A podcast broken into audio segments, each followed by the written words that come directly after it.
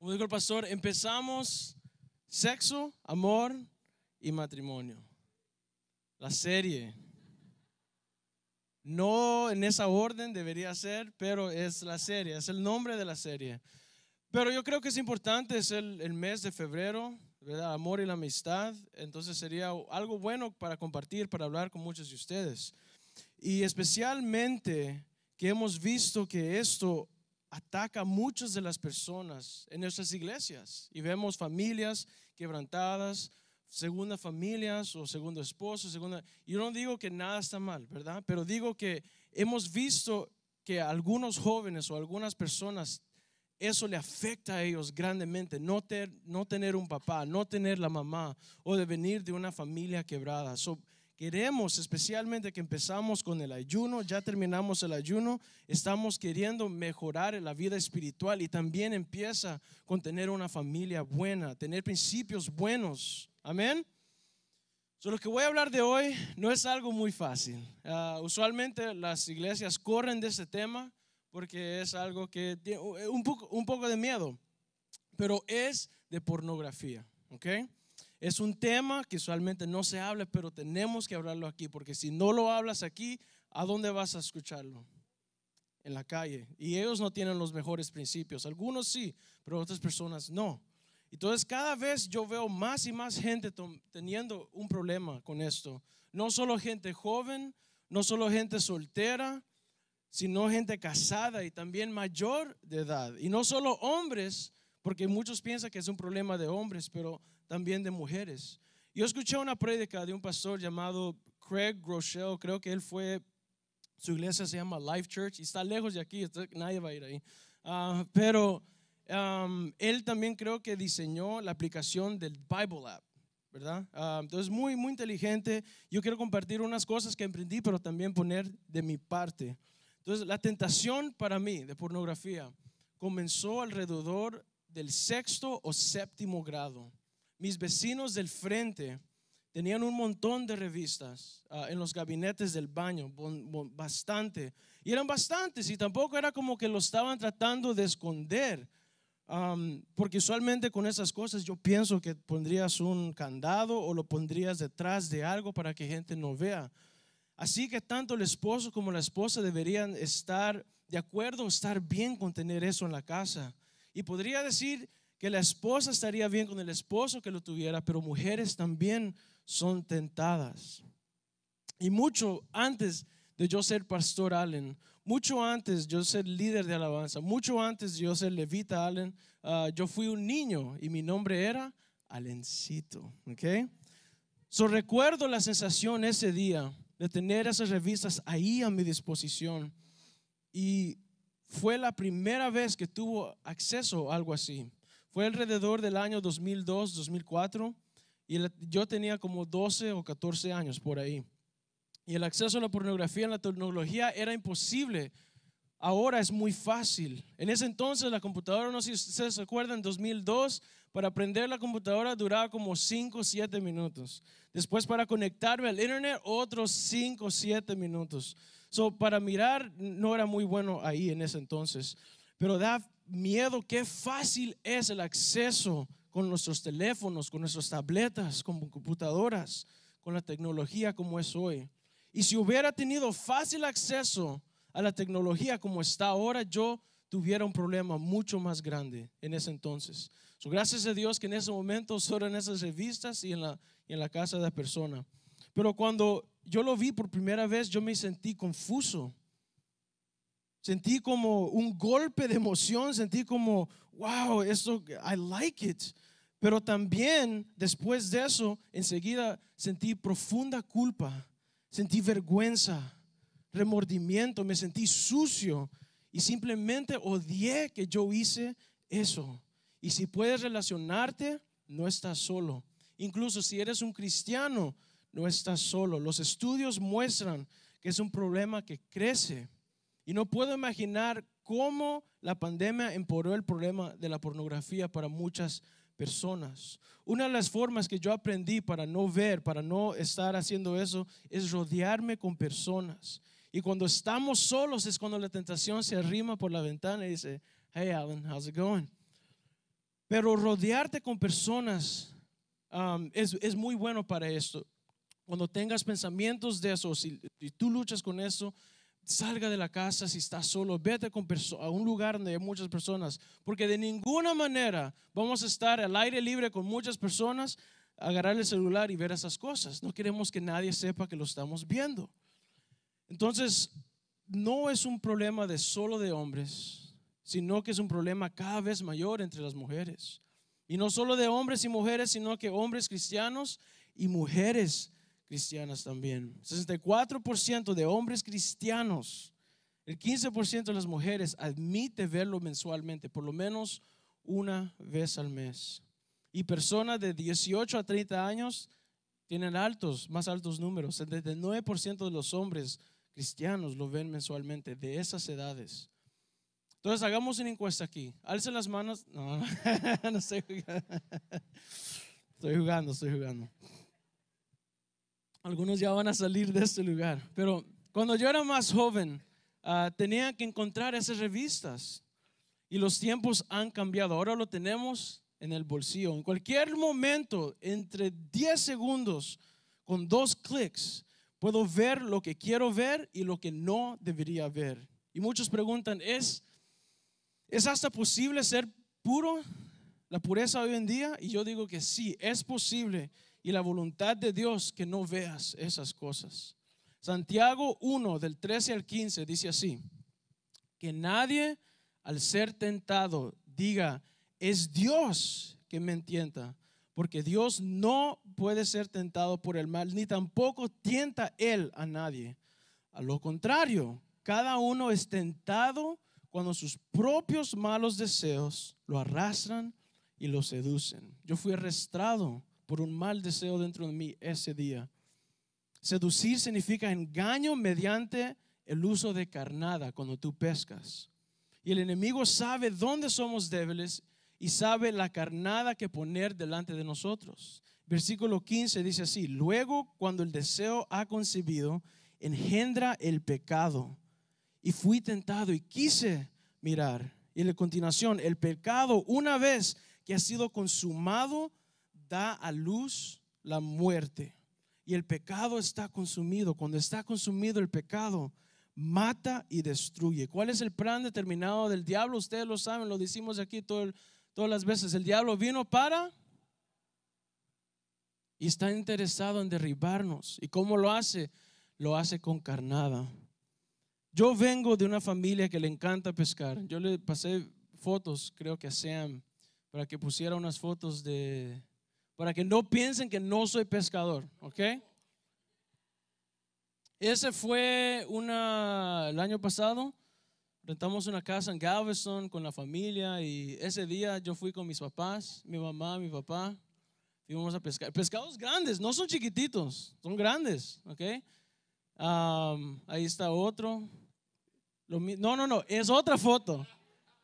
El pescado, pare- el pescado parece igual. Y fue el mismo. Mira, ahí, ve, la vara está así. Significa que yo estoy pescando, ¿ok? Ah, a ver la próxima foto. Y esa es una, me sentí un poco así fotógrafo ese día y tomé unas fotos. Pero am, en ese viaje, creo que fue el, el primer día o segundo día que fuimos a unas piedras am, para pescar y, y agarramos como 13, 14 y me vino a mente, sería chévere un día ir con los hombres. Y lo quiero decir porque si no lo digo nunca pasa. Y me tienen que, you have to hold me accountable, ¿ok?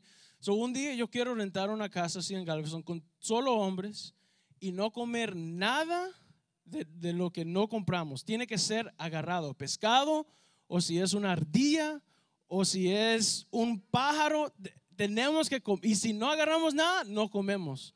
Así, hombres de verdad, ¿ok? Sería una, una buena um, salida con ustedes. Pero, y tenemos que agarrar bastante porque hay comelones aquí.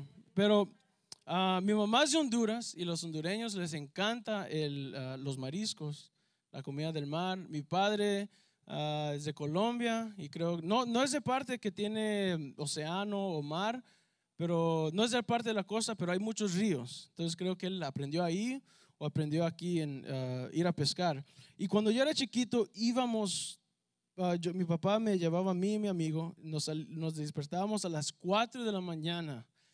Llegábamos ahí como a las 6, 7 y sabes el sol del verano que es fuertísimo aquí en Houston. Y nos quedábamos hasta las 7 de la noche. Y yo llegaba a la casa quemado, uh, pero fue chévere. It was good, okay? It's not uh, child abuse or anything. Um, pero yo aprendí ahí cuáles carnadas usar. Usualmente si no teníamos o si ya nos teníamos camarón, teníamos que hurgar la arena y agarrar um, worms, lombrices para poner como carnada, mioca. Y a veces agarrábamos camarón, ¿verdad? Pero hay diferentes. Si tú has ido a pescar, sabes cuáles carnadas usar. Uno usa el camarón y unos dicen, no, no puede comprar muerto, tiene que estar vivo así cuando está en el agua. Es más fácil para que el pez piense que sea verdad o que parezca normal. Y otras personas usan carnada que no es real, pero hay mucho brillo, ¿verdad? Hay diferentes tipos de carnadas que uno puede usar. Y el pez cuando ve la carnada brillante o ve la carnada del camarón, hace, mm, yo quiero agarrar esa carnada, porque se parece bien, se parece riquísimo, brillante es. Y lo que hace el pez es que él nada hacia la carnada. Él toma la carnada, pero la carnada está envuelta en un anzuelo. Y el pez se vuelve en pescado. Ya no se llama pez, sino que pescado cuando uno lo agarra. Y cuando el pez lo sacas del agua, lo pones en una cubeta y termina muerte. Y eso es lo que hace el enemigo espiritualmente con nosotros. Te da un poco de tentación. Mira, aquí está la carnada. Un poco de carnada. Y antes de tomar la carnada, te dice, no es la gran cosa. Todo el mundo lo hace. Será divertido, parece sabroso.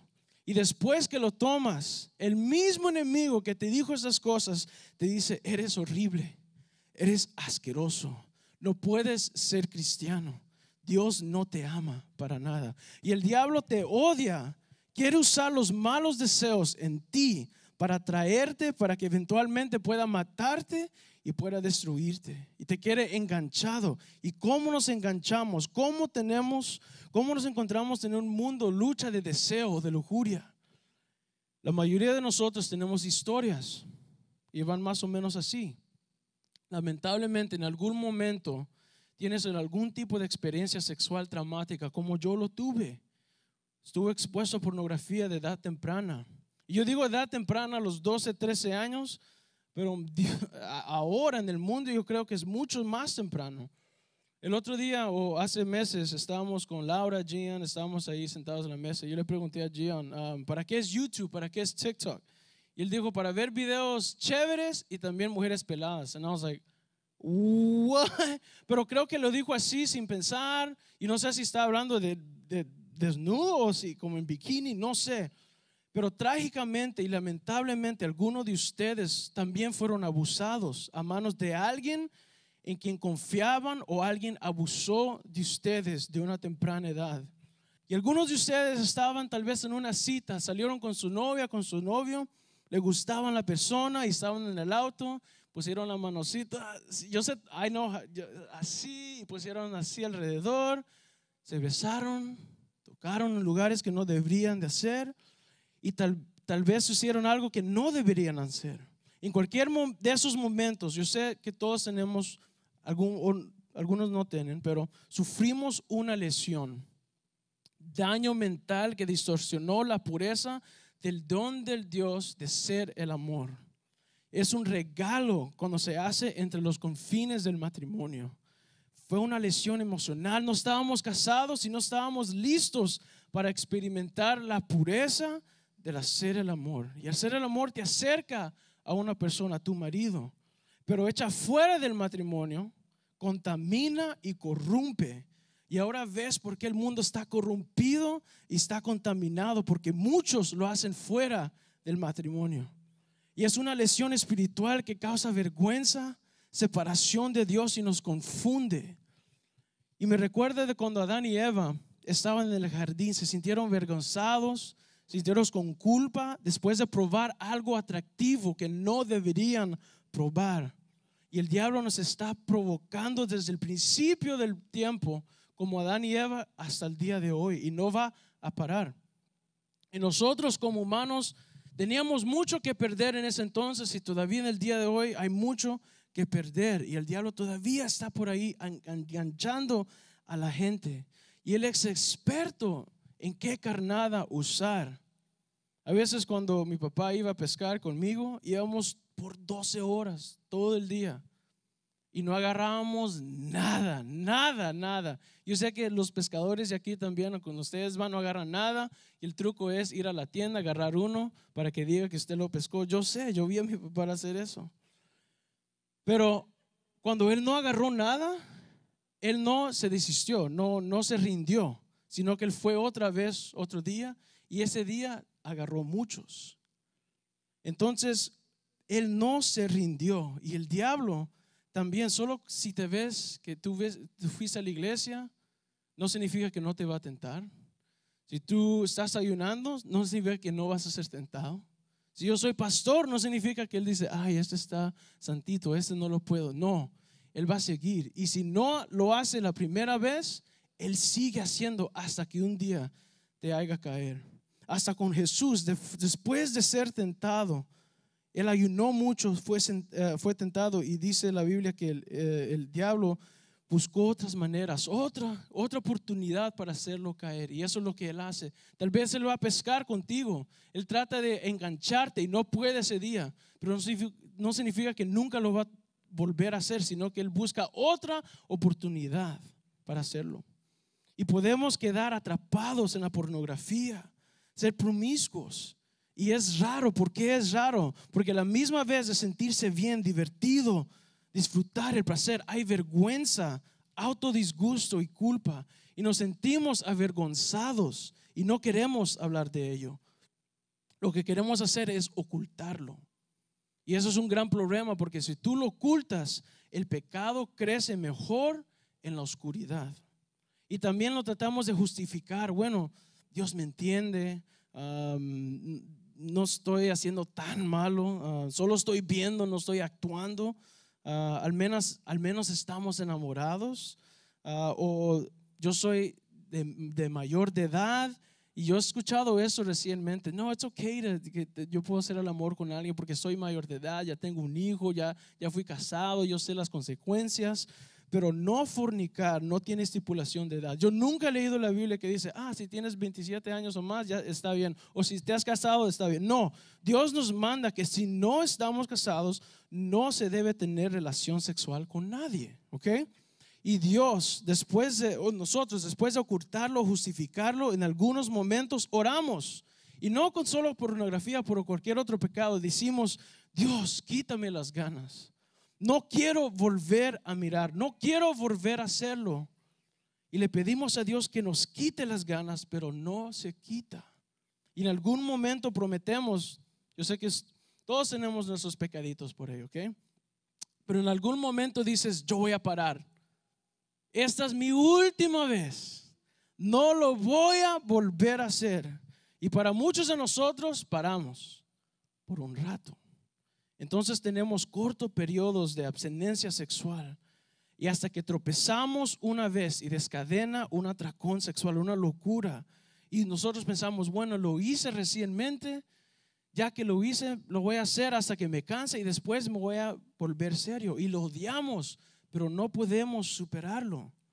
Entonces esperamos un día que cuando nos casemos desaparecerá la tentación estaré con mi amada todos los días, ella me va a satisfacer, así que el, deseo o la lujuria se va a ir.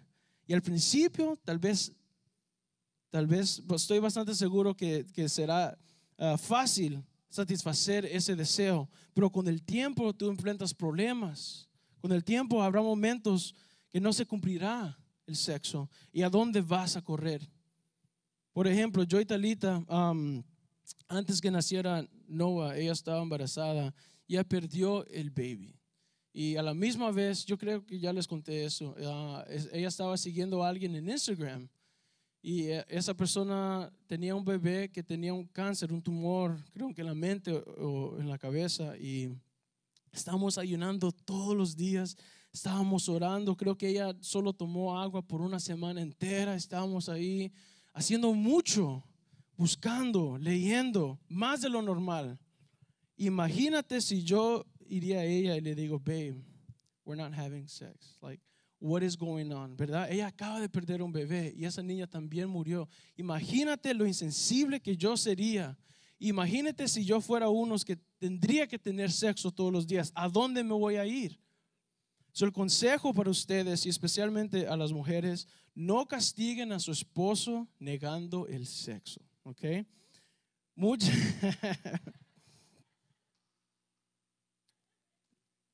el que dijo amén habla de experiencia. Porque pasa, pasa. Y otra vez, estamos hablando en familia. Tenemos que hablar esas cosas aquí. Porque si no se habla aquí, se habla en otra parte. Pero yo he escuchado y yo he visto, no con mi esposa, ¿ok? Eh, eh, por ahí yo escuché. Tú no me compraste esa cartera. Yo quería esa cartera para Valentine's Day y no me la compraste, así que no sexo por una semana. O nos peleamos y aunque yo estuviera mal, tú siempre tienes que decir que yo estoy bien y tú no, entonces dos semanas sin sexo o no fuimos de vacaciones. Yo quería ir de vacación y nos quedamos en casa. Yo estoy viendo a las personas. O me llevaste de vacación a Galveston, pero la agua tan fea. Yo quería ir a Destin como todos los venezolanos van siempre. Y cuando la llevo a Destin, oh man, yo quería ir a París a ver las carteras y nunca, no, I'm just kidding. Um, es solo un ejemplo, ¿ok? Pero si quieres que el diablo entre en tu matrimonio, abstente de tener relaciones sexuales por un tiempo y verás qué mal se pone. Y es bíblico, les voy a enseñar a dónde dice. Y la Biblia es hermosa porque dice todo, habla de sexo, habla de, de Cristo, habla de Éxodo, habla de historia, tiene todo. Si tú lees todos los libros del mundo y no lees la Biblia, perdiste. Pero si lees la Biblia y no lees los otros libros, ganaste. So aquí va. Primera Corintios 7, 5 dice así. No se nieguen el uno al otro, a no ser de común acuerdo y solo por un tiempo para dedicarse en la oración, ¿ok? Pero hasta en el ayuno, baby, quiero tus abrazos y tus besos. No tarden en volver a unirse nuevamente. De lo contrario, pueden caer en tentación de Satanás por falta de dominio propio, falta de dominio propio. Y eso es un fruto del espíritu, dominio propio. So, si no, si están casados, si no están teniendo relación sexual, puede ser que el fruto del espíritu y dominio propio no esté ahí. Y el sexo fue para intimidad. Marido, mujer se conectan en una sola carne y un solo espíritu. Y necesita entre un marido y una mujer. So, la carne y los espíritus se conectan, se unen. Imagínate si no estás casado y te conectas con otra persona. ¿Cuál espíritu ella te está dando? ¿Cuál espíritu te está dando él? Y si fuiste el séptimo con quien ella se conectó, imagínate todos los espíritus que esa persona está trayendo a ti. Y ella de todos modos, cuando uno se conecta, se, volvier, se convierten en una. Y si ella ya se conectó con siete, ella no viene el 100%, él no viene el 100% a ti. Ahora está quebrada ella o el quebrado él en varias otras partes. Por eso es bien importante esto, ¿ok? Recuerdo haber escuchado en muchos matrimonios la infidelidad sucede hacia el final del embarazo. I think you told me that. Se vuelve más difícil tener sexo porque aquí está la barriga y ah, hacia el final. Y después la mujer de tener el bebé, hay que esperar un tiempo porque ella tuvo el bebé.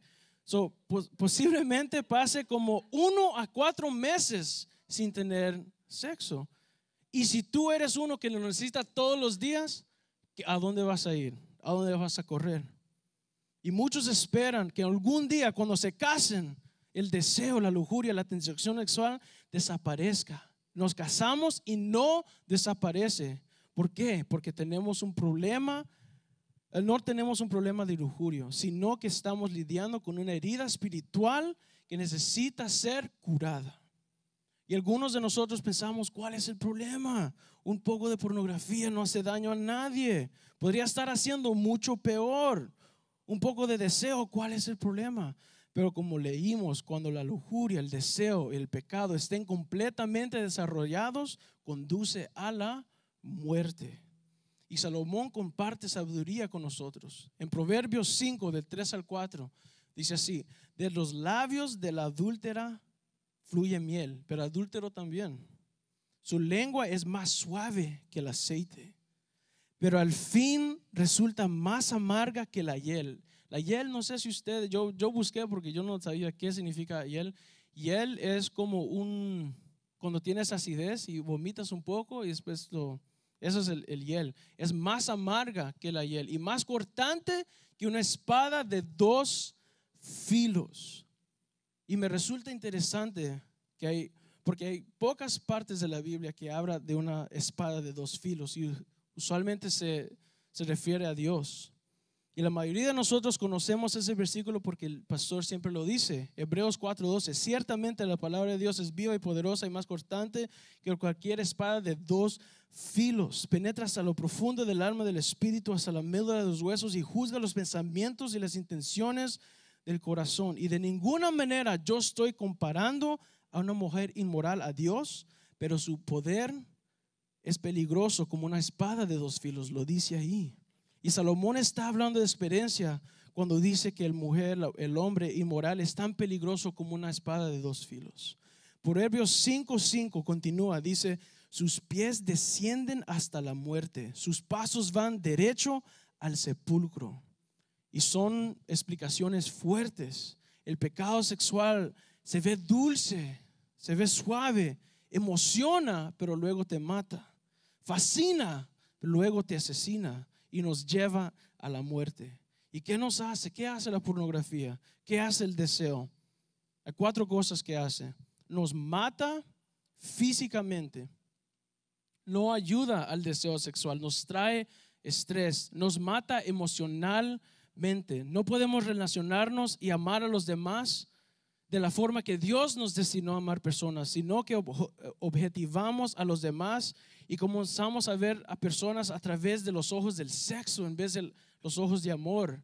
Nos mata mentalmente. Entramos en una batalla mental que es difícil de superar. Nos mata espiritualmente, nos roba la confianza y la alegría y la libertad.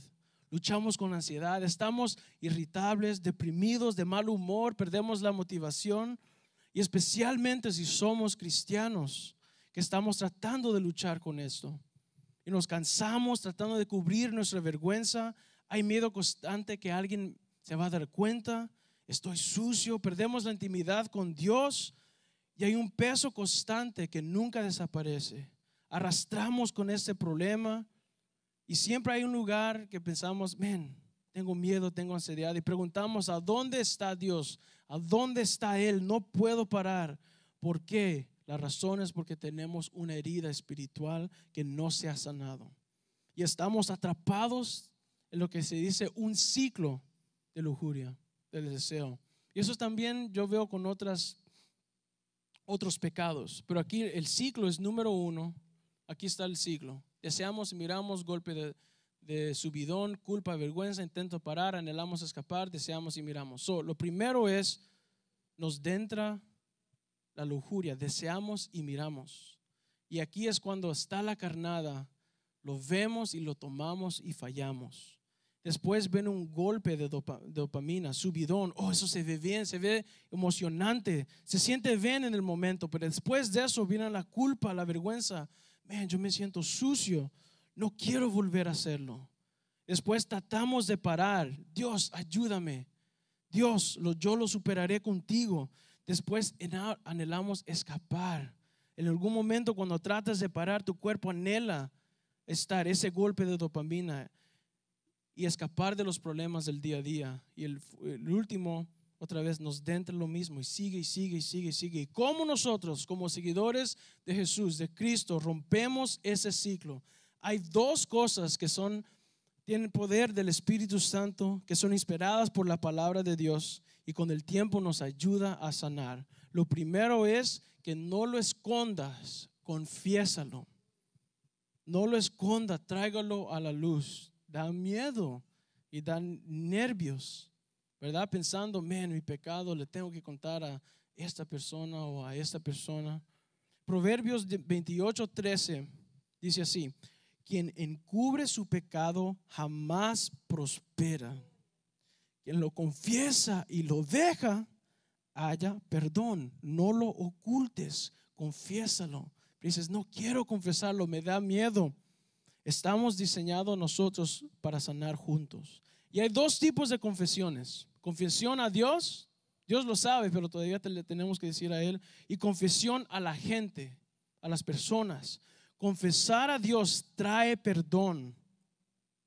Por muy oscuro que sea tu pecado, Dios es la luz que aun la noche resplandecerá como el día, pues las tinieblas son luz para él. En Salmo 139, 11, 12 dice, y, y si dijera que me oculten las tinieblas, que la luz se haga noche en torno mío, ni las tinieblas serían oscuras para ti, y aún la noche sería clara como el día. Lo mismo son para ti las tinieblas que la luz. Él es fiel y justo para perdonarnos de toda maldad.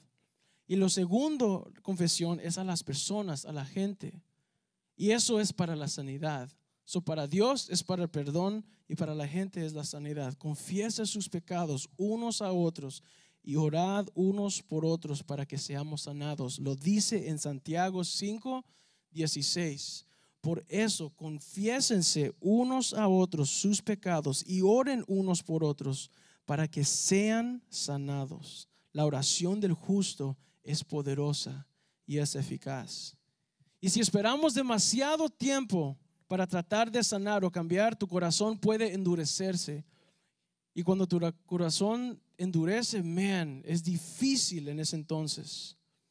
Proverbios 28, 14 dice, bienaventurado el hombre que siempre teme, pero el que endurece su corazón caerá en mal, caerá en desgracia. Hay diferentes versiones aquí. Pero me recuerda de Faraón cuando estaba en Egipto, su corazón seguía endureciendo cuando trataba de dejar ir al pueblo de Israel, pero cada vez iba peor en peor. Éxodo 9:34 dice, y viendo Faraón que la lluvia había cesado, el granizo y los truenos, se obstinó en pecar, pecó y endurecieron su corazón y los siervos.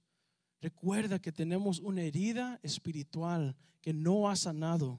Somos tan fuertes como somos honestos. Y otro beneficio de confesarlo es que no estás luchando solo, pero ahora con otra persona. Ahora tienes tu amigo, tu esposa luchando contigo.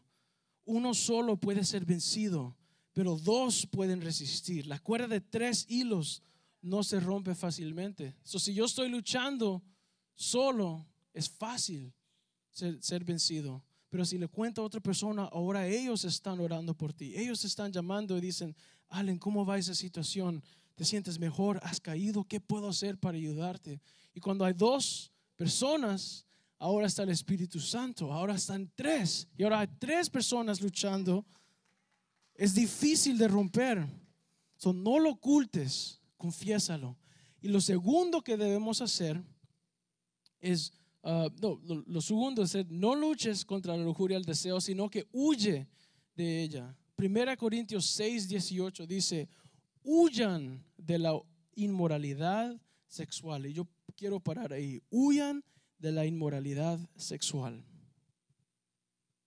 Y les voy a contar una historia. Yo con, con Talita yo siempre hago chiste, bromeo que, que Noah es, un poco tóxico, toxiquito conmigo. yo, mi palabra de tóxico significa para mí que siempre quieren estar contigo, siempre quieren y no te dejan en paz. Entonces a veces cuando yo camino en la casa, ni puedo él escuchar mi voz ni ver porque él me quiere ir y llora y llora.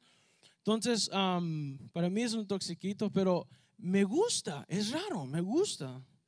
Me gusta ser así, que, que él sea así conmigo. Sí, y ahora yo sé por qué las personas, algunas personas les gustan las personas tóxicas, porque es un, me, me, gusta. Lo malo de lo tóxico es cuando esa persona es casada. Ok, so, la primera tóxica, la esposa de la casa desesperada estaba en el Antiguo Testamento, la esposa de Potifar, y ella atacó a José. No sé qué le dijo, pero tal vez le dijo, te ves bien en esos pantalones atalladitos de lino.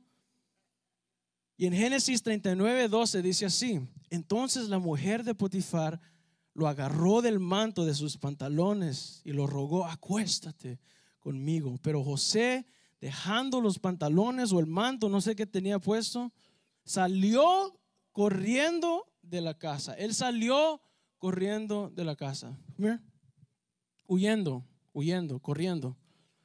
So, lo que él no hizo, aquí está Potifar, la tóxica, no Talita, la, la, esposa de Potifar, ¿ok?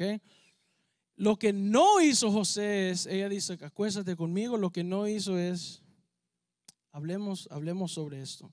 Cuando él está aquí, it's over, it's over, ¿ok? O lo que no hizo también es, mira, sentémonos aquí, vamos a hablar por qué te sientes así conmigo, ¿ok? ¿Por qué me deseas?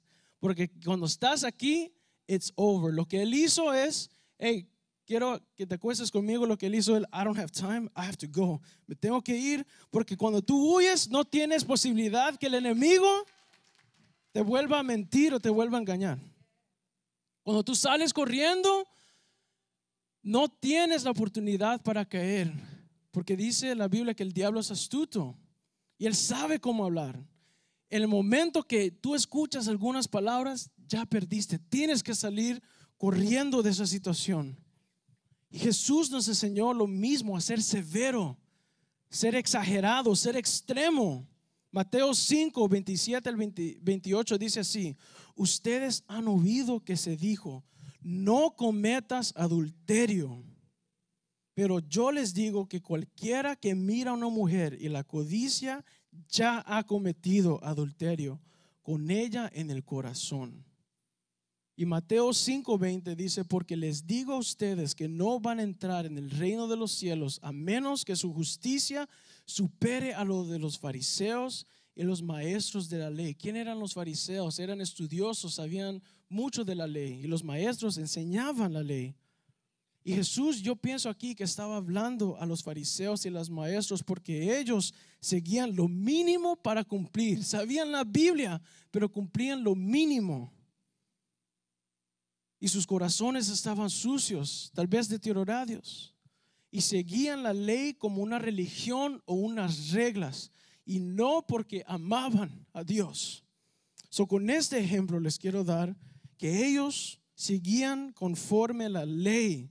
Lo que dice ahí es lo mínimo que yo voy a hacer porque quiero seguir reglas, quiero hacer check marks y no amaban a Dios, porque si tú amas a Dios, tú cumples todas las leyes, porque tú temes si Él se quedará tal vez disgusto contigo, ¿qué pensará Dios si yo caigo?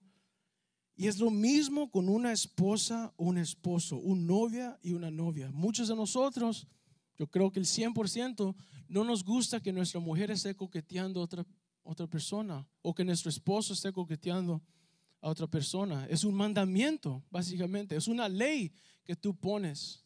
Pero si esa persona sigue haciendo eso, significa que ellos están siguiendo una ley, solo por seguir la ley. Si ellos te amaran, no fallarían en eso, porque ellos te aman y no quieren fallar para no sentirte mal. ¿Sí me entienden? So, si una persona, si tú le dices, no coqueteas a otra persona, no quiero que tú hables así, si son novios, sepárate, porque ella no te ama, él no te ama, él está solo siguiendo reglas y nunca va a cumplirlas porque el amor no está ahí. Pero cuando nosotros amamos a Dios, es más difícil caer porque no queremos entristecerlo. ¿Sí me entienden? So, por tanto, dice el versículo 29, si tu ojo derecho te hace pecar, sácatelo y tíratelo. Más te vale perder una sola parte de tu cuerpo y no todo él sea arrojado al infierno. Y si tu mano derecha te hace pecar, córtala, arrójala. Más te vale perder una sola parte de tu cuerpo y no que todo el cuerpo vaya al infierno. Y era fácil para los maestros de la ley porque gente tal vez venían a ellos y decían, mira, ese cometió pecado y ese cometió. Y él sabe la historia de todos, pero no todos saben la historia de él. Pero Dios conoce los corazones. Él sabía que tal vez ellos estaban peor que la gente común.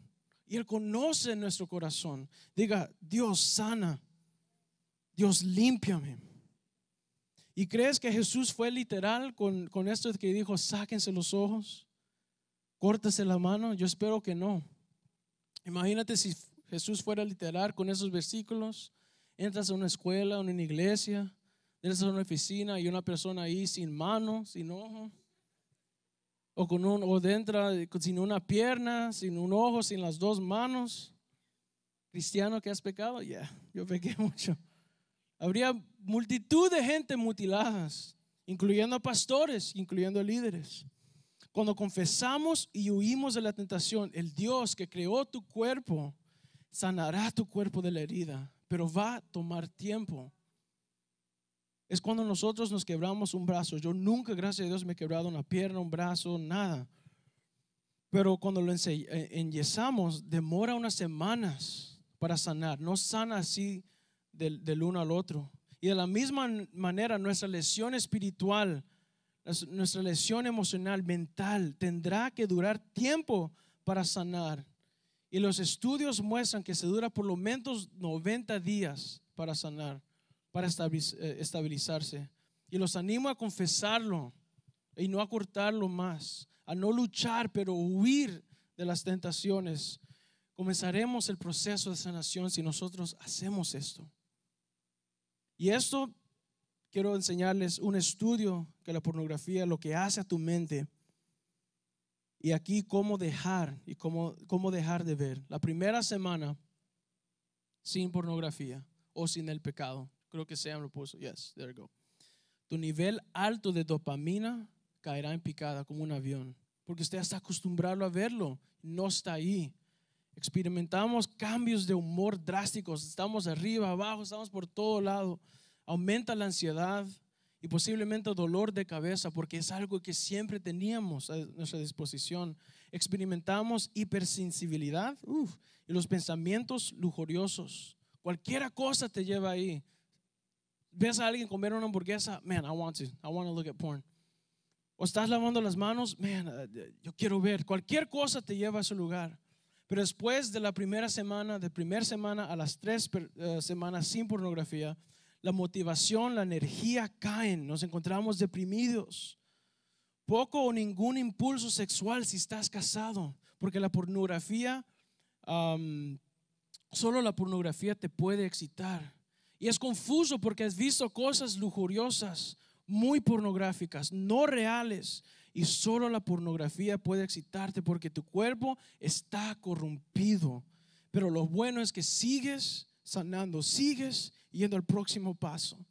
Y después hay cuatro a ocho semanas sin pornografía. Experimentamos una montaña rusa de emociones, explosión de energía seguidas por lentitud y depresión, porque tu cuerpo está tratando de normalizarse. Después hay un reventón de tentación. La caída es común aquí. La mayoría de las personas recaen en ese punto, pero no te rindas. Dios está sanando tu mente después de cuatro a ocho semanas. Y si te, equivocas una vez, después de ir cuatro a ocho semanas sin pornografía, no significa que estás herido como eres antes. Ya lo, no lo hiciste por cuatro a ocho semanas. Significa que Dios está trabajando en ti. Empieza de nuevo. Pon un reloj. Digo, man, yo voy a hacerlo ahora por ocho semanas.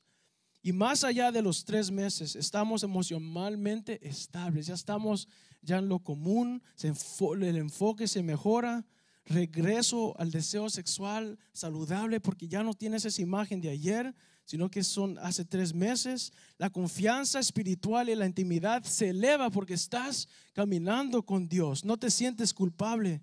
Sentimos paz, nos sentimos completos y vivos porque el Espíritu de Dios te está sanando no lo ocultes, confiésalo. No luches, huye de ahí. Solo eres fuerte si eres honesto. Y te animo a ser honesto. Y a veces los impulsos vuelven a surgir. Es casi inevitable de cómo es el mundo. Como decía el pastor, alguien dijo hoy, las charlas del trabajo. Tú estás ahí con los hombres y están ahí hablando, yeah, esta muchacha tenía un cuerpazo. Y como hablan a veces ahí en el mundo, Tal vez dentan pensamientos o programas de televisión. No sé por qué los programas hispanos Ah, usualmente hay como ah, un, un- un enano, después hay una viejita, un payaso y después una mujer en bikini. No tiene sentido esos programas, pero ahí pueden entrar los pensamientos. O en el Instagram, en Facebook. A veces yo estoy pasando y pasando, pasando, pasando y sale algo que no debería ver, que me puede tentar. Y en todas partes, cualquier parte del mundo que tú vayas, es inevitable. Hable con personas, crea un plan. Cualquier lugar donde pueda tener acceso debería estar bloqueado. Las redes sociales, hay aplicaciones que hacen esto. Y el pastor que yo escuché, él dijo que él estaba hablando de poner o que él puso una aplicación en su teléfono que es difícil que él vea ah, pornografía. Y él, hasta tratar de buscar té caliente en el internet, le dijo, no puede porque tiene la palabra caliente. Y, y y él dijo, los hermanos o las personas dijeron, man, tú tienes un gran problema. Él dijo, no, no, no, no. Es que yo como pastor, como persona, todavía soy capaz de caer. Y puede ser en un momento equivocado, un tiempo equivocado. Puede ser hoy, puede ser mañana, puede ser en tres meses, un año, tres años. Podría fallar. Y él dijo, ¿por qué quedarme en el agua con la carnada cuando me puedo enganchar? Debería salir del agua completo. Ser severo, ser exagerado. ¿Por qué resistir una tentación en el futuro cuando tienes poder de eliminarlo hoy? ¿Qué pierdo con ser cuidadoso? Nada. ¿Qué pierdo con no tener cuidado? Mucho. Puede perder tu relación. Si tienes una novia y le dices esto, un novio, tal vez ellos se quedan un poco raros. Pierdes tu paz, tu alegría, tu integridad. Yo puedo perder mi ministerio porque yo pienso que pornografía o cosas así es como una puerta a algo más. Y yo he visto cantantes cristianos caer en adulterio. Yo he visto pastores caer en adulterio. Y digo, no fue, no puede ser de un momento del otro. Estar arriba, arriba, arriba y decir, ok, con este me voy a acostar. Sino que empieza poquito por poquito. Ah, yo quiero ver esto. Solo estoy viendo, no estoy actuando. Después empieza tal vez en el trabajo o en el mall o en otras partes el coqueteo con mujeres. Solo estoy hablando. Después las invitas a comer. Solo estoy comiendo con una amiga, con una persona. Después la invito al hotel, la invito a otro lado y caigo. Y esa persona cae. No, no es de un día a otro que el adulterio nace, sino que puede ser la pornografía, puede ser una puerta. Y es igual como los pastores han dicho aquí. Es igual que el, el alcohol o, el- el, um, o las drogas, ¿verdad? De un día al otro no voy a estar aquí, ok, me voy a poner uh, you know, cocaína. O, voy- no nace así, tal vez empieza por una cervecita, después dos cervecitas, me gusta cómo se siente. Ahora voy a hacer cuatro, diez, dieciocho. Ahora esto no me hace nada. ¿Qué hay más por allá que me pueda poner en otro humor o me pueda ir a otro lugar? ¿Verdad? So, esto es bien peligroso porque es una puerta a otras cosas que pueden pasar. Y las últimas dos preguntas que les quiero hacer es, tal vez tú tengas, ¿a quién le digo? Yo lucho con esto, ¿a quién le voy a decir? Y te voy a hacer otra pregunta, ¿en quién confías para contarlo? Es fácil vencer cuando tu esposa, cuando tu esposo están de acuerdo. Y es sabio decirle a tu esposa, a tu esposo. Pero hay algunos esposos, esposas que no quieren saber. Y si el esposo y la esposa se niega, busca un consejero cristiano. Hay muchos que hemos visto online, no solo de esto, pero otros problemas que gente ha tenido. Es gratis. Busca un pastor local. Busca un amigo, a un amigo cercano. Y si no estás casado y estás con novia o novia, no trate de decirle a tu novio o novia, porque si ellos también tienen ese problema de pornografía, eh, va a empeorar, ¿ok? Pero ¿cómo ahora recibes la confesión? Yo no lidio con esto, yo, no es mi problema, pero si tú eres la persona que en yo confiaba, yo te digo a ti, ¿cómo recibo la confesión? Si son dos amigos, usualmente no se ofenden. Tú quieres ayudar a tu amigo. Si eres novia, novio, cónyuge, podemos tender a sentirnos enojados o avergonzados. Hay algo conmigo porque ellos están viendo esto.